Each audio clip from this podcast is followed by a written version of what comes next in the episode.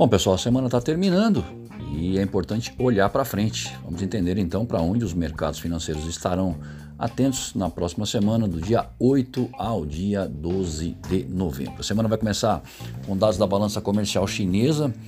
É, temos encontro do Eurogrupo, onde a Christine Lagarde, presidente do BCE, vai participar.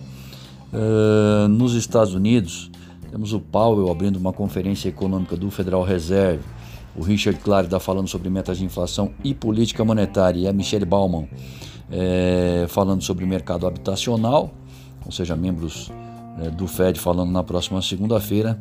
E aqui no Brasil, primeira prévia do IPCS de novembro, GPDI, o Boletim Focus, com as estimativas do mercado financeiro para uma série de indicadores junto com a balança comercial semanal. Já na terça-feira temos os alemães com balança comercial e o índice ZIL sobre a percepção econômica para o mês de novembro.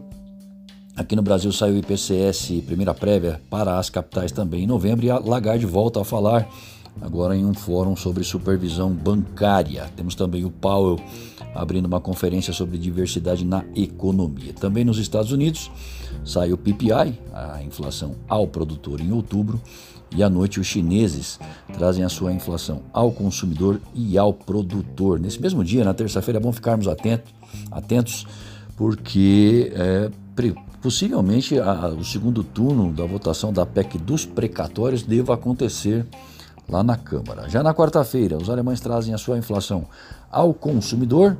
O Brasil saiu o IPCA, nossa inflação oficial de outubro. Uh, temos o CPI, também inflação ao consumidor nos Estados Unidos. Os pedidos semanais por seguro-desemprego um dia antes, uma vez que na quinta-feira será feriado americano, dia do veterano.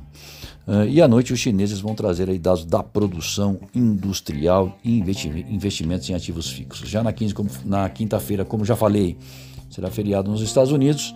Temos o indicador antecedente de empregos no Brasil e as vendas no varejo no mês de setembro.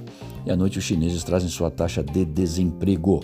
Encerrando a semana com a produção industrial na zona do euro, os preços no atacado na Alemanha e uma pesquisa mensal do setor de serviços em setembro, divulgado pelo IBGE é, na sexta-feira por aqui. E lá nos Estados Unidos, as ofertas de empregos, relatório JOLTS de setembro, junto com a confiança do consumidor medida pela Universidade de Michigan em novembro. Bom, com os mercados atentos à possível desaceleração na atividade econômica nesse último trimestre e a promessa de paciência na condução da política monetária por parte dos principais bancos centrais, enquanto se ganha tempo para a recuperação dos empregos, encerramos a semana. O payroll, relatório geral do mercado de trabalho em outubro, mostrou recuperação acima do previsto na criação dos empregos, foram 531 mil a taxa de desemprego recuando a 4,6%, de 4,8%, porém ainda distante de atingir a meta de emprego máximo almejada pelo BC americano. Para a próxima semana, as aparições de Jerome Powell, Christine Lagarde, presidente do Fed e BCE, respectivamente, serão monitoradas ao lado do Philip Lane. Ele é economista-chefe do BCE. O mandato do Powell termina em fevereiro e o Joe Biden estuda se o manterá no cargo. Dados de inflação na China, Estados Unidos, Alemanha e Brasil também têm relevância. relevância.